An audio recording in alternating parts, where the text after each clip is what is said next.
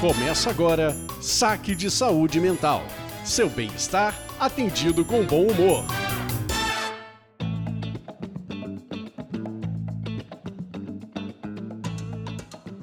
Olá, você está no Saque de Saúde Mental, nascido numa quarta-feira que é de desgosto, menos aqui. Eu sou a Bianca Dalmaso. E eu sou a Lisandra Brandani. E estamos em mais um episódio do Saque de Saúde Mental especial. É, a gente está aqui inaugurando o ano de 2023 do Saque de Saúde Mental. Então, feliz ano novo para todo mundo. E a gente resolveu inaugurar esse saque de 2023 com o já querido, o amado, gostoso, sacanálise. Nada como começar um ano com um pouquinho de sacanálise. e aí, né, como também já está se tornando habitual, a gente tem a presença do Leonardo Paiva, nosso assessor de assuntos de cultura pop e, e além de ser nosso editor. e produtor! Uau. Olá, meninas, é um prazer estar aqui de volta. É um prazer estar aqui fazendo mais uma sacanálise com vocês aqui, junto com os nossos ouvintes, com os nossos clientes do saque. Dessa vez falando sobre uma das séries mais badaladas de 2022, que chegou no finalzinho e tá dando o que falar até agora, a nossa gótica preferida do momento, Vandinha. Sim, porque logo que lançou, os nossos ouvintes, seguidores já vieram lá no nosso Instagram, arroba Saúde Mental, lembrando que o saúde é sem acento, comentar que a gente devia muito fazer essa análise. E a gente assistiu e nitidamente virou um sacanálise. Sim, estamos um pouco atrasados, né? Porque é isso, a gente queria trazer já o sacanálise na crista da onda, mas agora também a gente vai poder dar spoiler à vontade, porque eu imagino que todos vocês, ouvintes, já assistiram Vandinha. Pra quem não assistiu, a gente vai falar um pouquinho de como é a história da família Adams, sinopse, te avisa, e aí se você não assistiu, separa, que vai ter spoiler pra caramba. e se você já assistiu, se joga com a gente. Saque Análise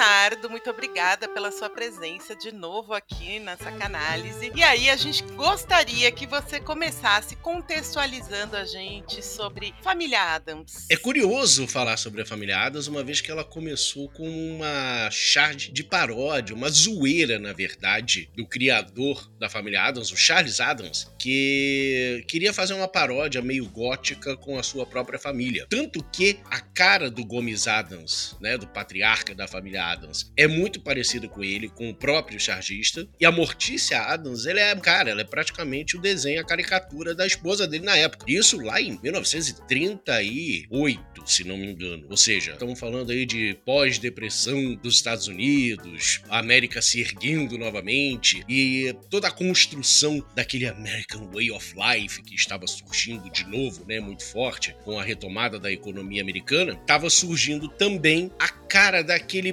padrãozinho de família nuclear que hoje a gente vê por aí batendo como papai e mamãe, filhinha, filhinho, cachorro e casinha com cerquinha branca. E o Charles Adams era totalmente contra isso, era totalmente avesso a esse tipo de coisa, a esse padrãozinho e qualquer coisa fora desse padrãozinho não, não vale? Não, vale sim, vale sim. Então ele trouxe esse lance gótico, esse lance meio de terror, que ele gostava muito daqueles filmes de terror, de, de Frankenstein, Drácula e lobisomem, etc. E ele misturou tudo isso dentro dessas charges. Por isso, essa família, totalmente baseada nos clássicos de terror dos filmes da Metro, né? É, nós temos um mordomo Frankenstein, nós temos uma, matriarca que é totalmente uma viúva negra, a vovó Adams, que é a mãe da Mortícia, uma bruxa, totalmente bruxa, né? Propriamente dita. Temos uma mãozinha sem corpo andando por aí. Que era basicamente, sei lá, a gente não sabe se é um membro da família ou ser um bicho de estimação ou o quê, né? e tudo isso é muito normal na família. Tudo isso é muito normal naquele ambiente. E quem tá de fora julga aquela família o tempo todo. E a família em si, eles cagam. Eles vivem do jeito deles. Essa era a mensagem que o Charles Adams queria passar. E ao longo do tempo, a, a família foi adaptada em várias coisas, né? Teve uma série nos anos 60, ainda em preto e branco, inúmeros desenhos animados da família Adams. Chegou nos anos 90, tive tivemos dois filmes de muito sucesso, com Raul Júlia fazendo o papel do Gomes e Angélica Hilson fazendo a Mortícia, e o nosso querido tio Chico, né? Vivido pelo sempre antológico Christopher Lloyd, que a gente vai sempre lembrar ele como Dr. Brown do De Volta pro Futuro. Sim. Então é um elenco de peso. E vários outros filmes, tentativa de cópia, foram feitos depois, mas não, não teve a mesma, a mesma força, o mesmo sucesso que teve esses dois primeiros filmes dos anos 90. Até chegar aqui na Vandinha, na filha mais velha do casal do Gomes e Mortícia, que nós vamos falar aqui hoje. Mas a pegada da família Adams, no geral, sempre foi essa. Sempre foi uma contestação aos padrões do American Way of Life, sabe? Papai lourinho, mamãe lourinha, filhinho e filhinha lourinhos, cachorro, caramelo e casinha com cerquinha. Sempre foi uma contestação a E isso. você disse numa das conversas que a gente teve que a Vandinha, nos filmes anteriores, enfim, nas séries, ela nunca teve muito destaque. Ou é agora que ela vem com destaque como uma personagem toda cheia de personalidade e características mais complexas? Pode-se dizer que sim. Se a gente pegar como a- a- o Charles Adams criou a família lá em 38, você vai ver que a Vandinha e o Feioso, ele criou as crianças ainda numa idade muito pequena. Se eu não me engano, a Vandinha, na época, devia ter uns 9 anos, o Feioso uns 6. Então eles não tinham necessariamente uma personalidade, assim, sabe? Eram apenas crianças. A Vandinha sempre foi meio sériazinha em todos, em quase todos os lugares. Tinha um, tinha um desenho ou outro em que ela é uma- só uma menininha normal de tranças, mas só, só pelo fato de fazer parte daquela família, ela também curte essas coisas de terror, gótico, etc, que já é fora do padrão, sem necessariamente precisar ter alguma personalidade, algum traço de característica. Eu diria que esse lado que a gente vai discutir aqui sobre a série, se ela é ou não, esse lado sério, talvez psicopata, talvez é, sadomaso, não sei, né? Que a gente vai discutir mais tarde. E esse traço da personalidade dela, é sério, sem rir, sem nada, ele veio no filme dos anos 90, com Raul Júlia de Gomes, etc. E a Cristina Hitt, que foi uma atriz que estourou fazendo a Vandinha naqueles filmes. Cristina Hitt, que está, inclusive, no elenco de Vandinha, a gente vai falar disso também daqui a pouco. E eu acho que esse traço foi explorado e aumentado dentro da série da Vandinha para construir todo um universo ao redor da Vandinha, independente da família. Então foi essa uma contextualização aí da história dos filmes, das séries, até chegar em 2022 com Tim Burton dirigindo Vandinha. Não vejo diretor melhor para isso. E que tem como sinopse a seguinte: Vandinha é expulsa do colégio por causa de uma brincadeira cruel, por isso seus pais decidem mandá-la para a escola nunca mais, ou internato onde eles se apaixonaram. E a partir de agora, quem não viu, recomendo ir assistir e depois voltar daqui, porque de agora em diante só vai ter spoiler. Já se passaram bastante tempo, a série já teve mais de um bilhão de horas vistas pela Netflix, divulgado aí recentemente. Já é uma das séries mais vistas da Netflix, então se você não viu, você faz parte da minoria. E preciso dizer que quando eu vi que era Tim Burton, eu esperei dois atores. ah, já sei quem. Aham. O Edward. Fiquei feliz que Johnny Depp não é Vandinha. Mas eu acho que mesmo adulta, eu acho que a Helena Bonham Carter seria uma puta bandida. A Helena, ela deve ser mais pra frente a avó. Nossa, seria lindo! Nossa, Eu acho. seria lindo, seria lindo, seria lindo. Eu adoraria. Mas também senti falta dela. Por isso que eu acho que ela vai aparecer num segundo momento como avó, bruxa louca. Contextualizem aí pros nossos ouvintes quem é a Helena. Ah, Helena Bonham Carter, atriz fantástica que foi casada com o Tim Burton. e- Ex-esposa dele, que participou de todos os filmes dele. Praticamente. Tim Burton sempre chamava três pessoas pra fazer todos os filmes dele, desde o Mão de Tesoura, né? O Johnny Depp, a Helena Bonham Carter e o Danny Elfman fazendo a trilha sonora. Ex-Oingo Boingo, ex-vocalista do Oingo Boingo, quem viveu anos 80 se lembra de Just Another Day, Stay. Depois que o Oingo Boingo acabou, o Danny Elfman virou compositor de, de trilha sonora pra filmes. Entre outras coisas, ele fez todos os filmes do Tim Burton, inclusive os Batmans, que virou aquela trilha sonora, virou a trilha sonora do Batman até hoje. Ele fez a trilha sonora dos Simpsons, ele fez a trilha sonora de mais uma porrada de gente e fez a trilha sonora orquestrada de Vandinha também. Gente, e que trilha sonora, que trilha sonora maravilhosa, maravilhosa. Mas só quero pegar um gancho antes do que o Léo falou ali atrás. Ele falou assim: Se você não assistiu Vandinha, você está por fora. Gente, essa frase é ótima pra gente começar também essa discussão, né? Porque, na verdade, esse é o tom da Vandinha. A Vandinha não assistiria a Vandinha?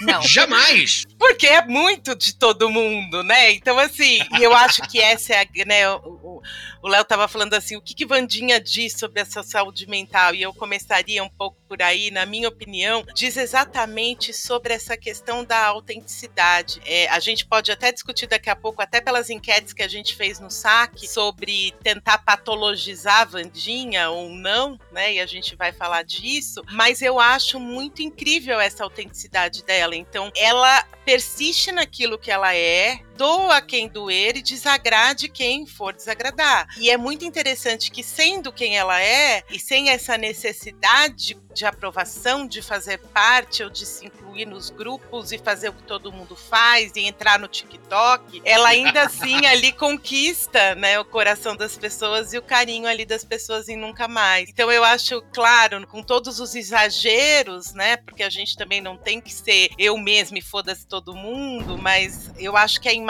é muito interessante de o quanto que ela bate o pé em ser autêntica e de acordo com os valores E dela. eu acho que essa autenticidade, pensando em termos de saúde mental, e se a gente fosse fazer um paralelo, a Vandinha é a típica adolescente. Hum, Sim! Ela é a típica adolescente, ela tem um padrão ou ela tem uma mãe que tem um padrão de ser extremamente feminina, dolar, recatada e bela, e ela vai na contramão disso. Ela não só vai, ela quer ir, ela intencionalmente quer Ela ir. ou faz escolhas que vão nessa contramão. E, É, e eu é. acho que isso, essa autenticidade dela é, é, é meio que agressiva, e eu acho que fala muito desse adolescente que tá nesse cabo de guerra com Sou autônomo, sou capaz de fazer as minhas próprias escolhas, é, sou capaz de decidir melhor do que vocês. Pra mim, a Vandinha é uma representação muito boa de um adolescente, auge da adolescência, um, um adolescente típico que a gente vê, tipo, em revista, que a gente vê em filmes. Eu queria levantar só essa questão agora pra vocês. Estamos falando que a Vandinha é autêntica. Beleza, vamos até falar daqui a pouquinho aí como que essa Vandinha foi construída pra série, né? Que é totalmente diferente, como eu falei ainda no começo, que é diferente da Vandinha das outras adaptações da Família Adams. Mas ela sendo autêntica, porém, todas as decisões dela de construção da personalidade dela são pautadas nessa direção. Tudo que a minha mãe foi, eu quero ir na direção oposta. Então, aonde que termina a autenticidade e começa aquela rebeldia tipicamente adolescente de querer se afastar das reverências paternas e maternas? Acho que a autenticidade tá na gente poder pensar que o grupo social faz determinadas escolhas e ela olha pra essas escolhas e ela vê quais escolhas casam com ela. Eu acho que a autenticidade tá aí. Ela não vai pela maioria grupo, mas nada vem do nada. Uhum. Hum, exato.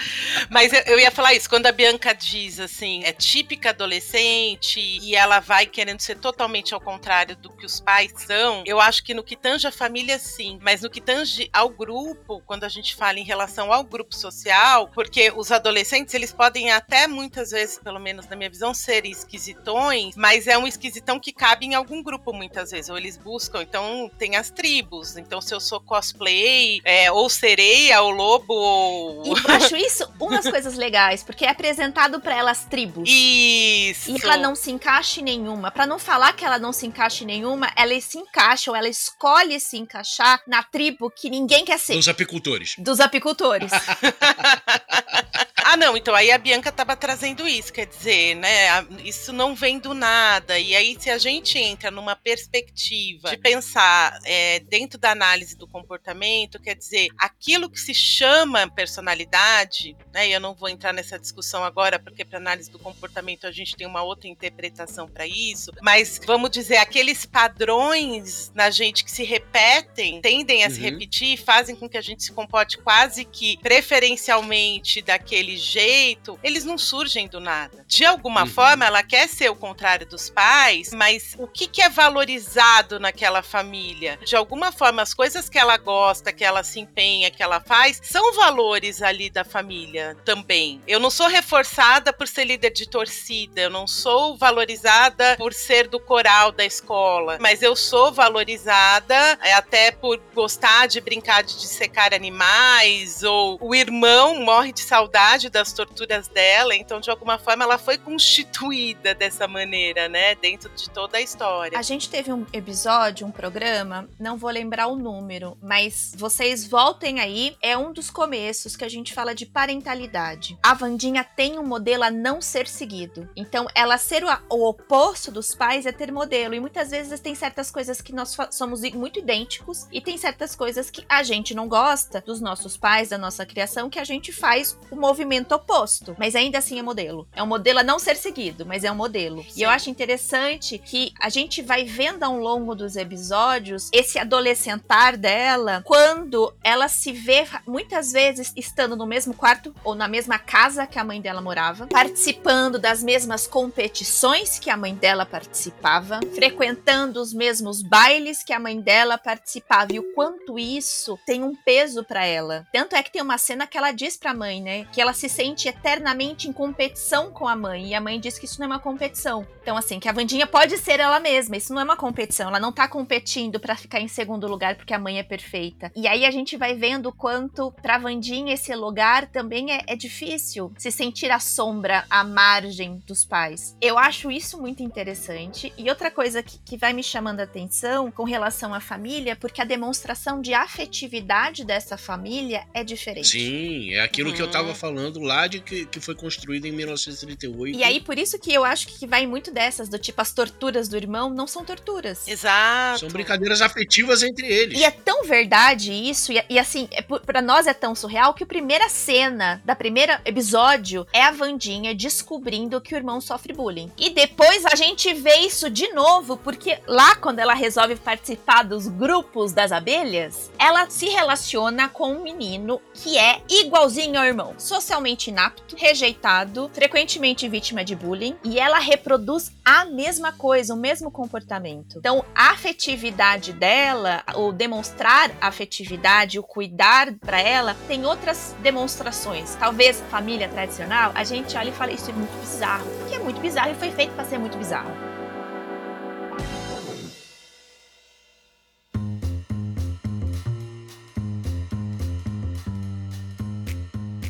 Aí eu queria aproveitar essa fala da Bianca, porque a enquete que nós fizemos lá no Instagram sobre. Ah, Vandinha se encaixa em alguma psicopatologia? Por que que veio essa pergunta? Primeiro, pelos comentários dos nossos ouvintes lá na caixinha, quando a gente deixou livre, fale sobre Vandinha. E aí começou a surgir um bando de diagnósticos pra Vandinha ali, né, na caixinha. E em casa, depois da tal da cena da piranha na piscina, em momentos diferentes, porque eu assisti uma vez com meu filho mais novo e depois a gente assistiu o primeiro episódio com o filho mais velho. Veio esse comentário. Mas ela é psicopata. E aí, por conta disso, a gente colocou lá numa enquete. Gente, Bianca, os nossos seguidores, eles sempre são gabaritados. Assim, é muito legal, né? É diferencial. é diferencial. Eu duvido que tenha uma página no Instagram com seguidores tão sabidos. Mas enfim, né? E aí eles respondem assim: 60% dos nossos seguidores dizem: Não vamos patologizar a Vandinha só porque ela não é o padrão. Mas eu acho que isso é importante se a gente for parar pra analisar, e aí eu não sei se eu vou ser selvagem. Ok, vá. Quando a gente pergunta o que você pensa, o que você acha, as pessoas põem todos os julgamentos que elas possuem. Quando a gente dá escolhas pré-determinadas, elas fazem escolhas do socialmente aceito. Uh. Me dá essa sensação de que quando a gente deixa livre, o que a gente tem como as respostas, do tipo. Ela é uma psicopata, autista. Seria ela uma antissocial, esquizo. Enfim, todos esses rótulos vêm da nossa tendência de rotular e de julgar o outro. Então fala assim: é isso então que você tá falando? Você tá dizendo que ela é uma psicopata? Ou você tá dizendo que. Depende. Quando a gente dá essa outra opção, eu acho que a pessoa para pra refletir e repensar a resposta. Mas a resposta automática, eu acho que o automático é a gente julga. A gente julga. E tanto a gente julga que a criação da família Adams pelo Charles Adams lá em 38 é uma contestação justamente a isso. É mostrar que, dentro do ponto de vista dessa família gótica, dessa família de terror, os verdadeiros monstros são a família padrãozinha que tá do lado de Padrões. fora e julgam eles do jeito que a gente tá julgando a Vandinha. Nós aqui somos o padrãozinho, o papai e mamãe lourinho, um cachorrinho e casinha com cerquinha branca, que estamos julgando a Vandinha, que estamos olhando para aquela mulher toda de preto, que não pisca, que não sorri e que não nada, e falando, ah, que é psicopata. Já é a primeira coisa que vem na, na- nossa cabeça é o julgamento do padrãozinho em cima do que não é espelho, como diria Caetano. Não, e aí eu acho que casa isso com o que a Bianca tá falando. Por isso que eu trouxe já a enquete. Eu acho que a Bianca dá a resposta de que 11% das pessoas falaram Da psicopatia. do porquê que ela não é uma psicopata. Quer dizer, porque ela não é. Eu tô dizendo que ela não é, né? Mas não sei o que, que a Bianca acha. A gente não conversou a respeito. Mas exatamente o fato dela se compadecer ou ser afetada pelos excluídos ou afetada pelas pessoas que sofrem e que estão numa condição, né, de, de exclusão mesmo ali, que é o caso do menino das abelhas, talvez, na minha opinião, mostre que ela se importe, que ela não se Gente. importa com o que a gente comumente se importa. Ela é defensora dos menores oprimidos. Exato, exatamente. E aí, se eu for parar pra pensar, que torna uma pessoa psicopata, antissocial, vamos pensar assim, um Ted Bundy da vida. Uhum. Pra gente tá, tá alinhado assim, do que, que eu tô chamando de psicopata. Eu tô chamando psicopata um Ted Bundy. O cara da luz vermelha. Bandido da luz vermelha. Jack Estripador. Nesse Sim, nível. essas pessoas têm zero empatia, zero sentimento de culpa. São pessoas em que estão ligadas em buscar coisas para benefício próprio e se isso significa manipular, mentir, roubar, matar, isso é feito porque é, é isso, o foco tá no indivíduo e não tá nas relações, no social, na comunidade. Quando a gente tem uma pessoa ou um personagem, ou a Vandinha, em que ela se preocupa de- se ela sair da escola, a escola vai ser toda morta, e isso é uma coisa. Porque assim, As pessoas vão me enaltecer e eu vou ser foda. se o viés fosse este, se o viés fosse. Eles não podem fazer com o meu irmão, porque quem vai matar o meu irmão sou eu. Era uma coisa. Eles não podem é, machucar o menino da abelha. Feio. É outra coisa. Se ela não se sentisse culpada ao ponto de voltar no hospital várias vezes e conversar com ele quando ele estava em coma, essas são as respostas aos comportamentos dela que diz pra gente que ela provavelmente tem, e é isso, a gente diz, tenho certeza porque eu não tenho, não sou ela, de um sentimento de culpa, de uma empatia e de um senso de social. De justiça social, né? Que é o que tá faltando muito, né? Ao ponto dela queimar uma estátua, gente. Vocês estão falando que ela não é uma psicopata estilo Ted Bundy, ela é uma psicopata estilo Batman. Seria Batman um psicopata? Sim, mas isso é papo pra outro dia. Outro Então- dia. É, é isso, eles têm, né? O padrão os excêntricos. Ela é uma excêntrica. Se o padrão é demonstrar afeto, sorrindo e beijando, ela não vai sorrir e não vai beijar. Mas não quer dizer que ela não sinta. Tanto é que a cena mais linda é do escorpião, gente. Ai, chorei.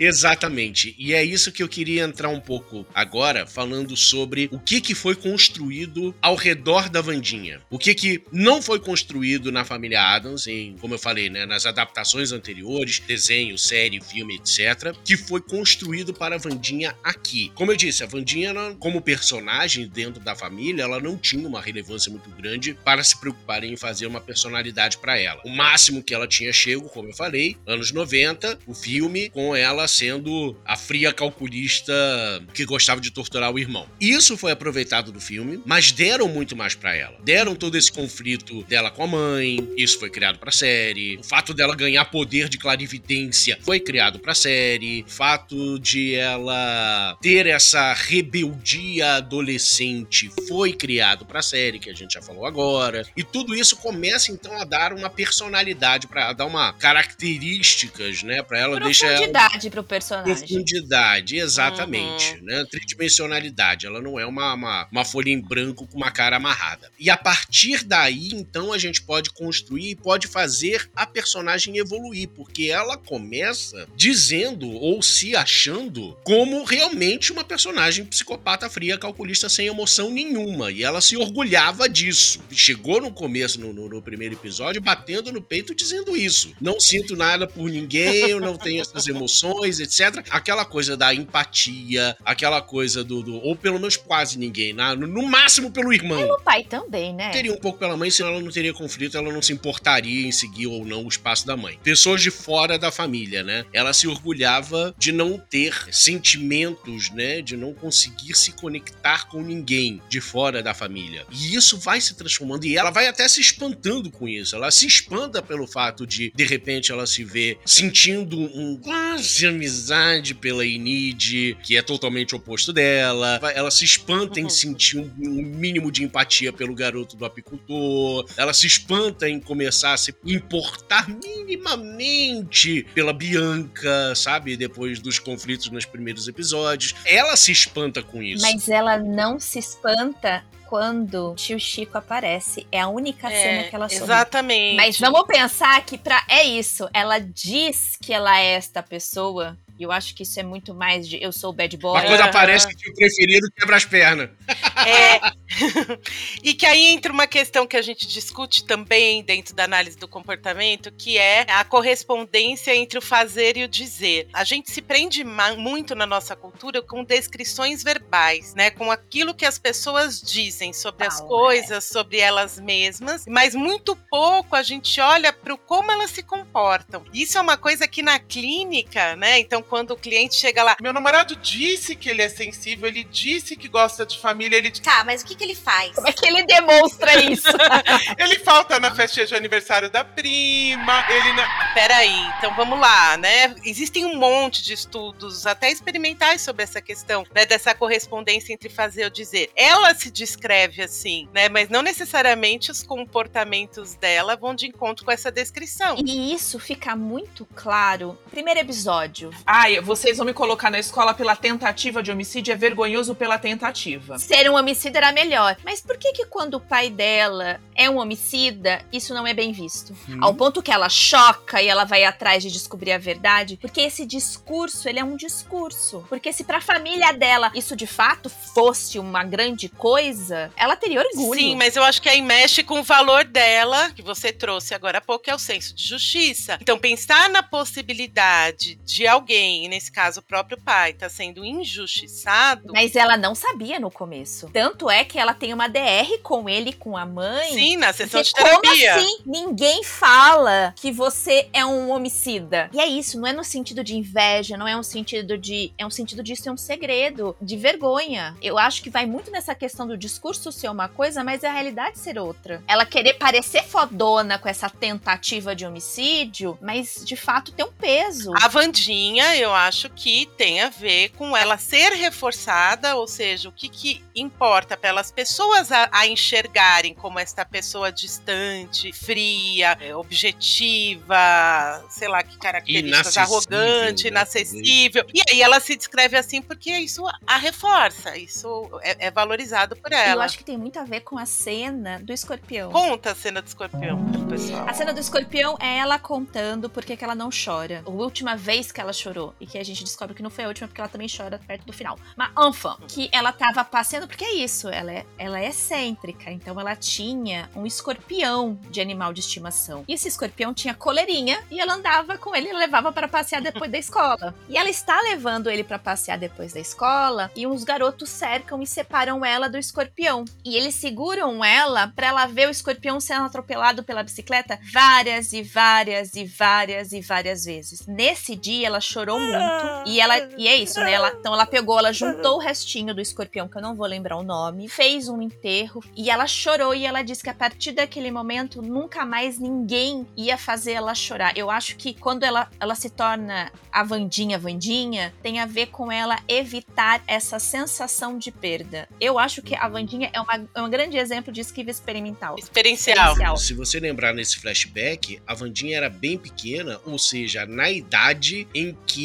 a, a família Adams foi criada lá em 38. A Vandinha tinha aquela idade. A partir do momento que aconteceu esse lance do escorpião, foi o momento crucial da vida dela em que ela se transformou da Vandinha original da família Adams para essa Vandinha que é totalmente diferente que aparece hoje na série. Esse é um evento que a gente começa a ver a Vandinha criar repertórios de se afastar, dos outros se afastarem dela para ela não perder pessoas novamente. E a gente vê isso de novo quando a mãozinha é esfaqueada. Exato. O que a Vandinha Vandinha é hoje não surgiu do nada, né? Então existe toda uma história de vida. E o que, que é uma esquiva experiencial? Quando a gente tem uma experiência muito dolorosa, muito impactante, a gente tende a se afastar de outras situações na nossa vida que possam trazer aquela mesma sensação e aquela mesma dor. É o típico Não quero mais vínculo com ninguém porque eu saí de uma relação amorosa muito traumática e eu não quero ser ferida. e aí eu me afasto. Então isso também explica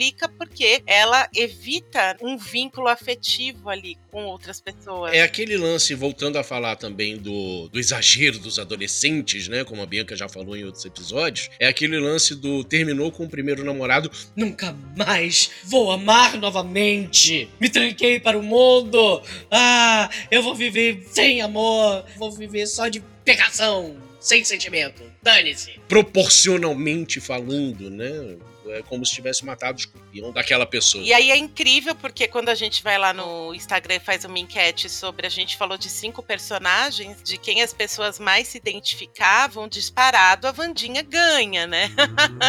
Maravilhosa!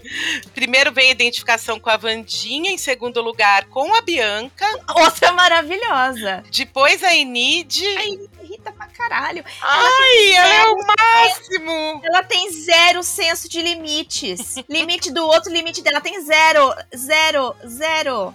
Ela vai construindo. Ela, é- nossa, ela jamais seria um lobisomem, gente. É tipo vampiro brilhar no sol, entendeu? É dolorido ela ser um lobisomem. Exato, a gente vai falar disso, mas o que eu queria destacar é exatamente isso. Quando a gente pega a Vandinha e a Bianca como personagens que mais produziram identificação com os nossos ouvintes. Bianca não é a Bianca Dalmaso, não, viu, gente? É a Bianca da série. A sereia. Sereia. Tem várias polêmicas aí que a gente pode também entrar. Ah, e ela tem uma mãe coach, mas peraí. É, Não, a questão não é nem essa. Também é essa. Mas a questão é. É, mas é uma questão válida a, a, a Também é uma dizer. questão válida. Então tem duas questões aí.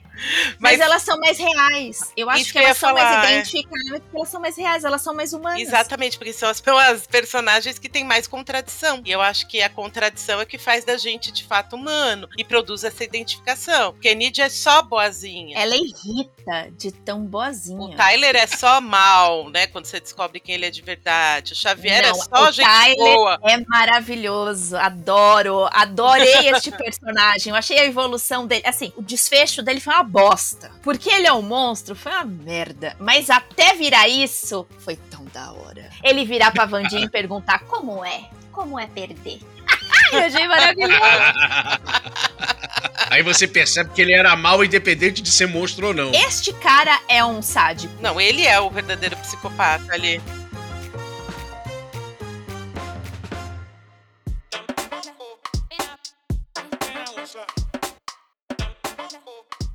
Mas aí eu acho que a gente tem uma questão também de pensar, né, desse ponto de vista dos excluídos, né? Porque quem vai para nunca mais são os excluídos. O foco no xerife ali, do xerife da cidade e inicialmente da cidade, assim, As pessoas desajustadas estão em nunca mais. Tome cuidado com nunca mais, que tudo que pode vir de bosta vem de lá. No fim Uhum. das contas, vilão é o bom moço, trabalhador da cafeteria da cidade, filho do xerife. E Isso diz muito, né, sobre o nosso mundo, do quanto que a gente estigmatiza vários grupos sociais que estão aí ao nosso redor e o cidadão, né, o cidadão de bem, a a gente não olha pra ele, né? Tá tudo certo. Além de a gente poder falar sobre o quanto a gente julga e a gente dá rótulos, esse é um bom seriado. Além de mostrar um adolescente em sua essência, que é um bom seriado, eu acho que ele explica pra gente o quanto o conceito de inclusão e equidade são importantes e são diferentes. Esse seriado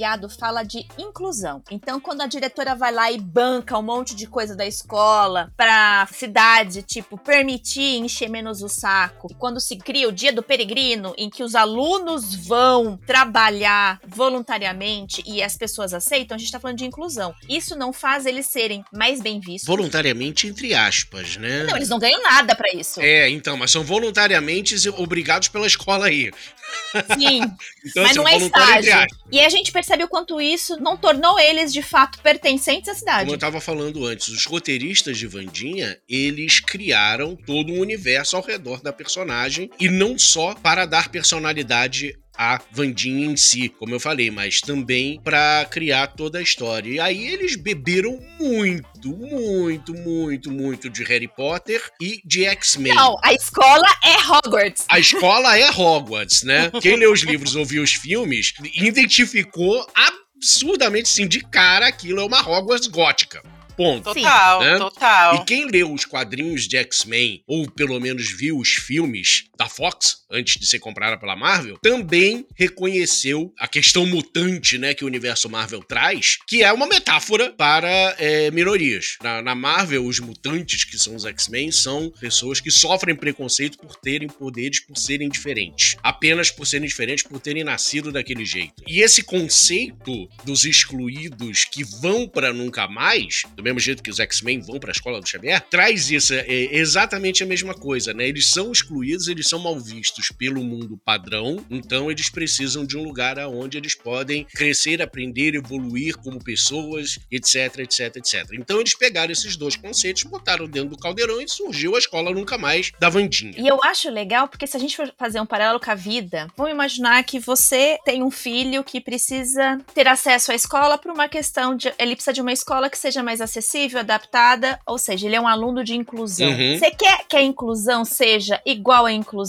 que a escola nunca mais faz com aquela cidade? Porque é isso que as escolas fazem. Ela deixa o aluno estar lá, mas é isso, ele tá lá. Não existe uma integração, uma socialização. Então, quando a gente fala de minorias, a gente fala de pessoas portadoras de uma necessidade diferenciada, especial, a gente precisa começar a falar de equidade. Sim. Exatamente. Porque o que eles fazem é inclusão, e nitidamente a inclusão não dá certo. Porque não sensibiliza os moradores e os adolescentes da cidade a que o outro é diferente, mas adivinha, você também As é. pessoas se acomodam nessa questão de ah, somos inclusivos e para por aí e morre. Todo mundo deve conhecer, né, a fotinho icônica. Existem vários vídeos, mas a fotinho mais comum de se ver sobre equidade é assim: você tem um muro com três pessoas tentando assistir o futebol. Se a gente vai falar em igualdade, é todo mundo tentando alcançar o muro e e quem é alto consegue, quem é baixinho não consegue. Equidade é que um vai precisar de um tijolinho, outro vai precisar de três. E tá tudo bem. E tá tudo bem. Não é simplesmente você colocar uma criança na sala de aula e de repente pôr, sei lá, um tradutor de Libras. A questão é, se eu quero trabalhar a equidade de um aluno que é surdo-mudo, eu preciso de um professor de Libras, eu preciso de um acompanhante de Libras, eu preciso que a escola se torne adaptado e que os alunos ouvintes aprendam Libras, porque senão essa criança está isolada ainda. E eu acho interessante nesse sentido pensar o quanto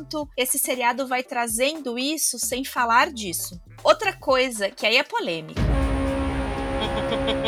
Porque por mais que o Tim Burton tenha feito esse trabalho em um elenco mais diverso, ele caiu no racismo. Diga porque eu não percebi. Porque todos os personagens dúbios são negros. Dúbios. Defina Dubius. A Bianca, O filho do prefeito. filho do prefeito, o prefeito, são os três personagens negros e são três personagens dúbios, da moralidade duvidosa. Desses são Hum. vilões, mas aí temos aí um arco, mas ele ainda são. Se ele tivesse tornado a atriz que faz Enid a Bianca e a Bianca a atriz que faz Enid, se ele tivesse invertido, ele não teria caído nessa. Então vamos para mais uma polêmica? Eu fiquei decepcionada com a. Aí vocês podem até explicar a visão de vocês. Com a questão da, da Enid. Eu achei incrível a metáfora da terapia de conversão. Então, ela tá dentro de uma família que todos são lobos e que todos viram grandes lobos Conservadorizões. co- super conservadores, né? E uma pressão gigantesca a ponto da mãe querer mandá-la para um acampamento de conversão. E aí, parênteses importante, se vocês quiserem saber mais sobre o assunto, vejam na Netflix Pray Away, que é um documentário que conta a história das terapias de conversão, que mostra todos os depoimentos, inclusive do fundador, que no final ele morre de culpa de tudo que Que aconteceu. no final ele, ele, ele largou, se assumiu gay e criou uma outra organização pra combater isso. Isso. E por que que eu achei, da onde tá a polêmica aqui na minha fala? A metáfora é incrível, mas na hora que ela vira lobo, eu achei que então, de Perdeu fato ela se converteu. É, ela se converteu. E eu preferia que ela não tivesse convertido, que ela tivesse se assumido como ela é, só com as unhas lindas e maravilhosas, coloridas. Eu gostaria que a série tivesse trabalhado Enid se assumindo como ela é. E tá tudo bem ela ser desse jeito. Ela poderia fazer o que ela precisasse fazer só com as unhas dela. Ela não precisava virar um lobisomem com cabelo arco-íris. Sim, mas eu vou entender que, pelo bem da aventura, da parte aventura da série, precisava ter alguém importante pra defender ali na batalha. A Vandinha. É a Vandinha, É a né? Que ela defende. é, A né? Vandinha tava morrendo. Precisava ter uma criatura tão grande e poderosa quanto o monstro, né? quanto Hyde. Exatamente. Então vamos O entender que a série fez isso só pra dar o significado na batalha, na aventura, mas do ponto de vista, vamos dizer, ideológico, filosófico, eu adoraria que Enid continuasse sem ser loba. E, gente, tem várias coisas que não faz o menor sentido. Não faz o menor sentido a unha dela crescer na raiz pintada. Assim como não faz sentido sereias perderem o torneio na água. Mas é mais uma referência a Harry Potter e a taça. Super! Agora eu queria comentar sobre a questão da terapeuta. E aí a, a- a pergunta que eu respondi comigo mesmo é por que que esta terapeuta falhou enquanto terapeuta? E aí eu acho, Criticando a coleguinha, hein? Olha só. criticando colega, falta de ética, que coisa feia essa aqui. Mas assim, o que a gente defende, independente de qual é a linha do psicólogo, o que, que ele segue, o principal, ou pelo menos de início, para iniciar qualquer trabalho, é a criação de vínculo. E eu acho que essa terapeuta falhou porque ela quis seguir a mesma receita, se fazer terapia, igual o que ela faz com todos. A gente não sabe como ela faz com os outros, mas ela Mas a gente super suspeita. super suspeita. E eu sempre digo que terapia, né, o trabalho do terapeuta, e por isso que é tão difícil, é que eu tô valorizando a nossa profissão. Ah, O que a gente faz é artesanal, diferente de algumas profissões que eu valorizo muito, que você necessita de protocolos muito rígidos. Então, se eu vou tratar de uma ferida, né, eu preciso seguir o protocolo, porque senão vai dar merda, né? E o protocolo é fundamental. Muitas vezes a gente tem que adequar processo de acordo com o outro, não de acordo com a nossa referência. E aí, quem é o verdadeiro terapeuta de Vandinha? Quem? Quem? Quem é que dá uma mãozinha pra ela? Pra mim, quem fez papel de terapeuta, de lealdade, tô com você, vamos junto. Mesmo se você fizer merda, eu tô do teu lado, depois a gente arruma. É uma mãozinha, gente. Gente, Personagem acho mais humano da série. E comunicativo, porque ele é expressivo e ele é só uma mão. É isso, você sabe o que, que ele tá falando? E assim, ele faz alguns sinais, mas eu não sei ler sinais. E sinais americanos e sinais brasileiros são diferentes, são línguas diferentes. Brasileiro é Libras, eu não sei o nome do, do americano. E você consegue entender o que ele tá querendo dizer. Mas eu vou dizer que eu senti falta, ou eu não gostei muito da explicação do Primo It. Que ele não é o Primo It, né? Ele é um cara que faz parte dos Belladonna. Tanto que tem uma Sim. fotografia dele, mas não é o Primo It. Do mesmo jeito que não, não tinha construção da Vandinha em versões anteriores da Família Adams, também nunca se teve uma construção no Primo It. Que também é um personagem dos filmes que era muito bem quisto. Exatamente, quando ele aparecia todo mundo adorava, né? Aquele floquinho dos infernos. Não, e quando ele casa e tem um filho, que é o mini, mini Primo It, é muito fofo. Exatamente. Então acho que o fato de terem colocado ele lá na, na, na Sociedade Secreta, com tipo um fundador da Sociedade Secreta, os Comboa 4, é meio que uma espécie de pré-construção para quem sabe a gente ver o Primo It com conteúdo na segunda temporada. Outro ponto interessante que a gente pode citar aqui, dentre várias coisas, várias pautas que a série Vandinha levantou, já falamos aqui da questão do pareamento com minorias, né? Como a gente falou ali a respeito dos excluídos, a gente já fez pareamento também com o mundo adolescente, transformando Hogwarts num ambiente gótico que virou a a escola nunca mais, etc. Eles também levantam essa pauta do, do letramento, né? Tem a cena dentro do baile em que um garoto, um garoto padrão, né? O padrãozinho aponta Adorei pro, essa pro monstro, expressão. Padrãozinho. o padrãozinho, né? É, é, é ótimo. Ele fala, ah, olha lá, o Abominável das Neves. E aí Nid fala, não, não fala assim, gente. Ele prefere Yeti. É muito legal, genial né? isso. É genial. É mais um exemplo de como eles estão fazendo metáforas, né? Transformando os sobrenaturais ali em minorias. E eu acho interessante, porque você falando assim, me- faz pensar o quanto também temos interseccionalidades. Os Yetis são uma minoria dentro dos excêntricos, mas os Raids também são e eles são excluídos. Eles são vistos como irracionais, então quando a gente pensa assim do tipo, ai, minorias não podem ser preconceituosas, pegando esse máximo. Um grupo de pessoas sempre pode ser preconceituoso. Existem é, interseccionalidades, tem coisas que fazem você estar mais perto desta maioria que tem o poder, o glamour e derivados e mais longe. Quanto mais longe você tá, mais você pode ser vítima de preconceitos, de exclusão. Tanto que se a gente for parar pra pensar, é essa a plot twist do seriado. Porque a mãe do cara era uma A Hyde. mãe do cara era uma Hyde, ele é um Hyde, e ele tem que ficar escondido isso de todo, de todo mundo. E eu acho o Hyde um nome muito da hora.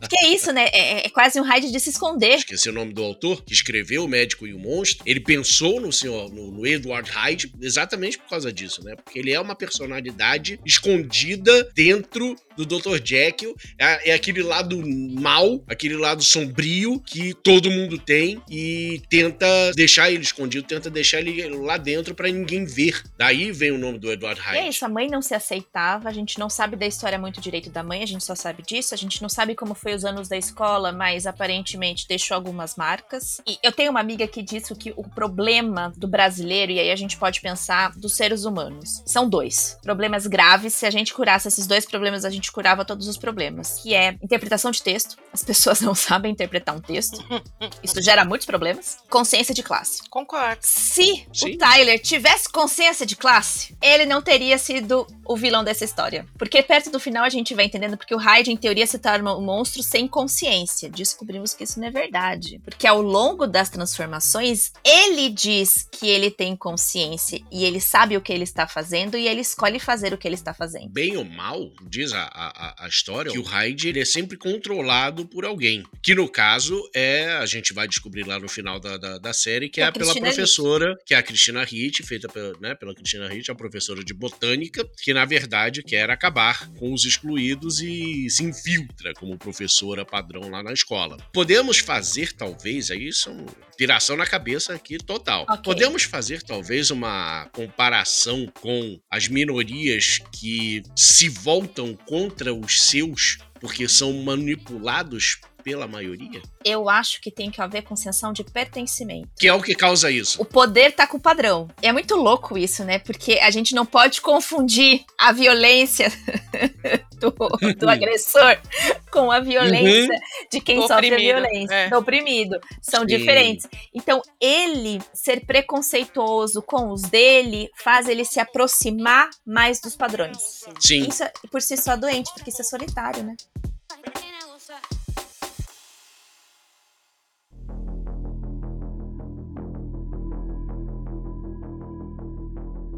Gente, eu sei que a gente tem um monte de coisa pra falar. A gente tinha, não sei se vocês. A Bianca tinha falado aí da, da Bianca. A gente não falou dos latinos. Tipo, esse é o primeiro seriado que os personagens principais são latinos. A gente falou de um monte de coisa e não falou disso. Como assim? Eu adoro. Como que é o nome da série, Leonardo? Das cubanas?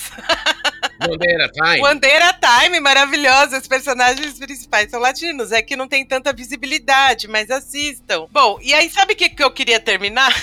com, com a frase de uma seguidora que eu achei ótima. Ela fala assim: Se até Vandinha se enganou no amor, e você aí achando que encontrou o príncipe encantado? Maravilhoso.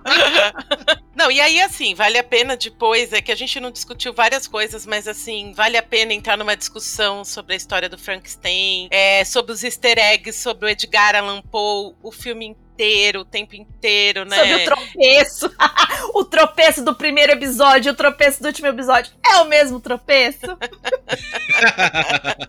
Então tem muita coisa, tem a questão do crime, né, da Dália Negra, que foi um crime muito famoso e tem a ver com a flor que ela ganha. A cantiga, que deu origem ao nome dela, né, de quarta-feira, é um desgosto, mas ela nasceu na sexta-feira 13, apesar de chamar quarta-feira. Mas a gente tem que ir pro nosso veredito, que é como a gente termina o nosso saca análise. E aí, Bianca, Leonardo, vocês indicam Vandinha para os nossos ouvintes? Eu indico, apesar de esperar bastante que o Tim Burton conserte este lapso com os personagens negros. Eu espero que o arco da Bianca se transforme e que ela não seja só a mulher de uma pessoa que aplica golpes. Porque, querendo ou não, que a gente está dizendo nesse seriado que sereias são ambíguas e golpistas em sua grande maioria. Meu veredito é: vale a pena? Vale muito. Quem é da década de 90 e viu os filmes, vai em êxtase pelas referências. O foi maravilhoso. A explicação do, da onde vem isso.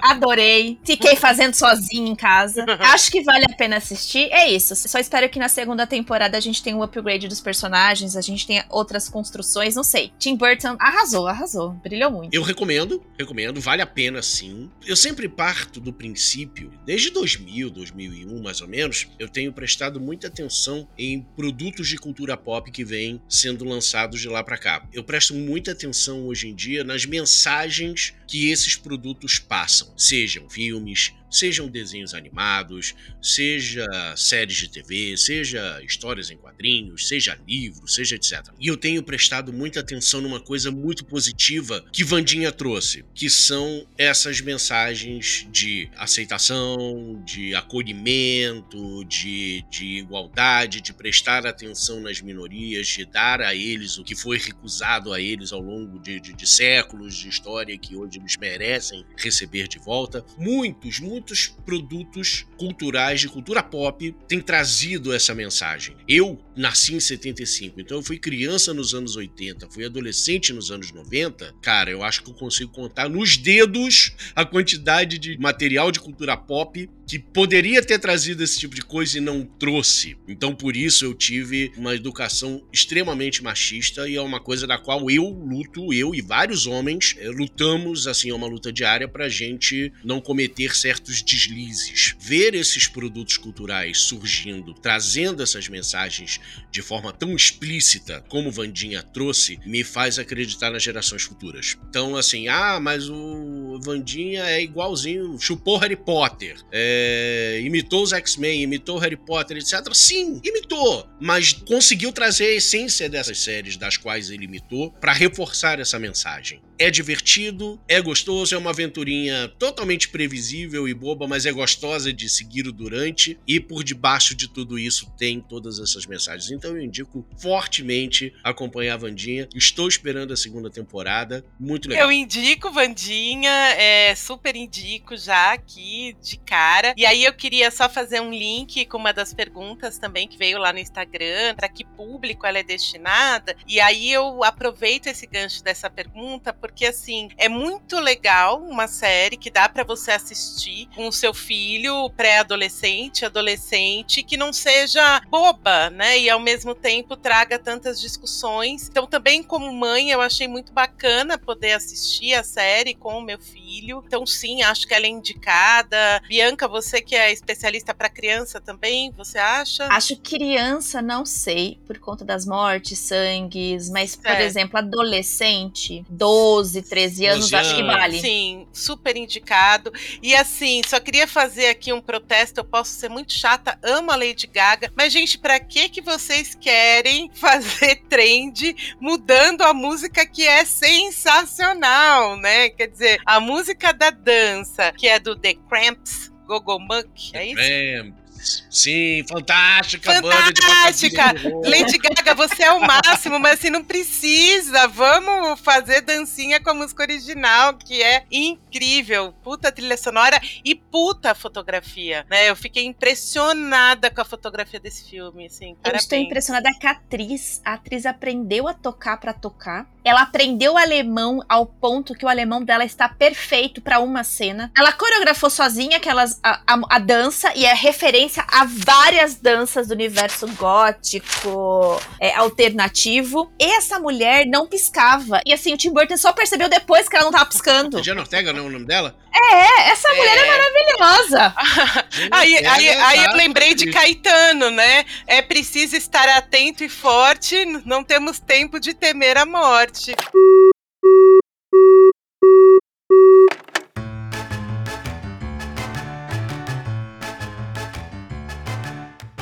Nós estamos chegando ao final de mais um Sacanálise e eu desejo um ano de 2023 incrível para todos vocês, que vocês fiquem com a gente cada vez mais, nos indique e é isso aí, gente. Um beijo para todo mundo. Um beijão para vocês que aturaram a gente até aqui. Que 2023 seja um ano pra gente repensar várias coisas. Tá aí um, um, bom, uma boa dica, né? De repensar relações, repensar o que a gente chama de inclusão. Se você gostou, compartilhe, indique, comente, dê estrelinha para nós. A gente é que nem o Uber, a gente gosta de cinco. Se você odiou, não gostou, indica para todas as pessoas que você não gosta. Faz essa corrente do mal, mas indica. E obrigada, Leonardo! De nada, gente. Adorei mais uma vez participar aqui com vocês. Adoro. Por favor, chamem sempre que vocês precisarem de, de qualquer consultoria de cultura pop. Meu, sacanálise é com você, Léo. Não tem sacanálise sem Léo. É, eu, como fui jornalista durante muito tempo e fui jornalista de cultura pop, cobrindo cultura pop, cobrindo cinema, cobrindo TV, cobrindo música, etc. Oportunidades como essa são sempre deliciosas para matar a saudade. Então me chamem mais vezes. Enquanto isso, por favor, sigam também a Siringe Conteúdo e Comunicação, que é a empresa que faz a manutenção técnica deste podcast aqui, da mesa de telefonia dessas duas atendentes. Sim, senhor, senhor monstro. Então, gente, um beijo para vocês. Tchau, até o próximo episódio. Beijo, boa sacanálise para todos e bom começo de ano.